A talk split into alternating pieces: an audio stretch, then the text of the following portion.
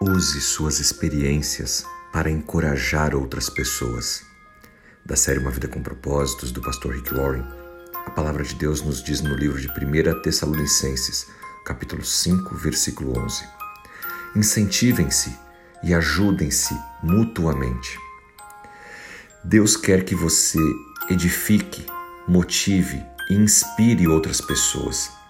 É isso que o livro de 1 Tessalonicenses está nos dizendo para encorajarmos e ajudarmos uns aos outros.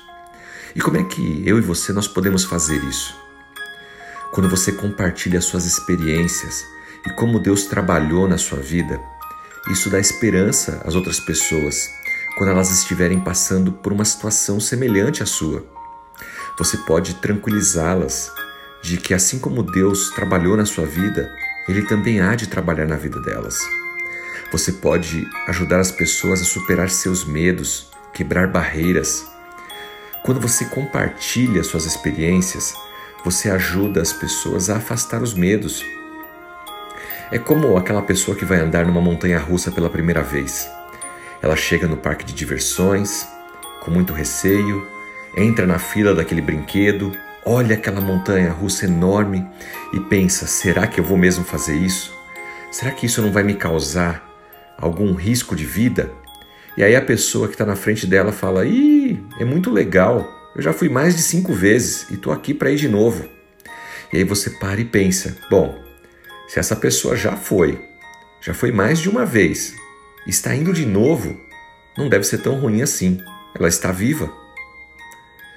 Ouvir de alguém que já passou por aquilo que você está enfrentando ou vai enfrentar é uma inspiração te dá uma motivação.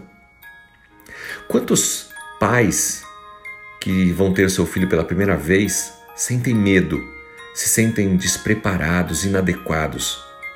E eles ficam gratos quando alguém que já teve experiência com filhos dizem para eles: Olha, fica tranquilo, o bebê vai chorar, vai acordar no meio da noite, isso é normal, não sintam medo. As experiências que nós compartilhamos dão um conforto, uma esperança para aqueles que estão passando ou irão passar pela mesma coisa. Você também ajuda as pessoas a quebrar certas barreiras ao motivá-los com a sua própria experiência. Em 6 de maio de 1954, Roger Bannister se tornou o primeiro homem a correr uma milha em menos de 4 minutos. Até então, um feito impossível. Assim como em outros esportes, correr 100 metros abaixo de 10 segundos ou nadar 100, 200 metros abaixo de determinado tempo, nós sempre temos certas barreiras, barreiras mentais. Mas o que aconteceu com Roger? Ele foi lá e fez o que todos diziam que era impossível e conseguiu completar a uma milha abaixo de 4 minutos. Sabe o que aconteceu na sequência? No mês seguinte, um outro homem também conseguiu. Dois meses depois, outros três homens conseguiram. E assim por diante, homem após homem, foram quebrando a barreira dos quatro minutos. Tudo porque perceberam que aquilo que se dizia impossível, um homem foi lá e fez.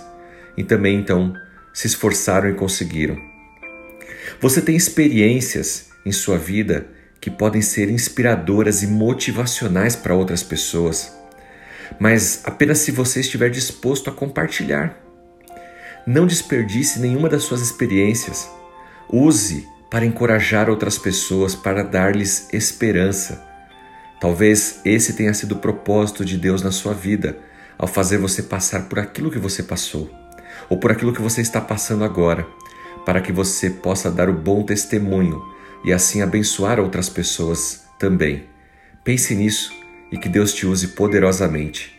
Em nome de Jesus Cristo. Amém.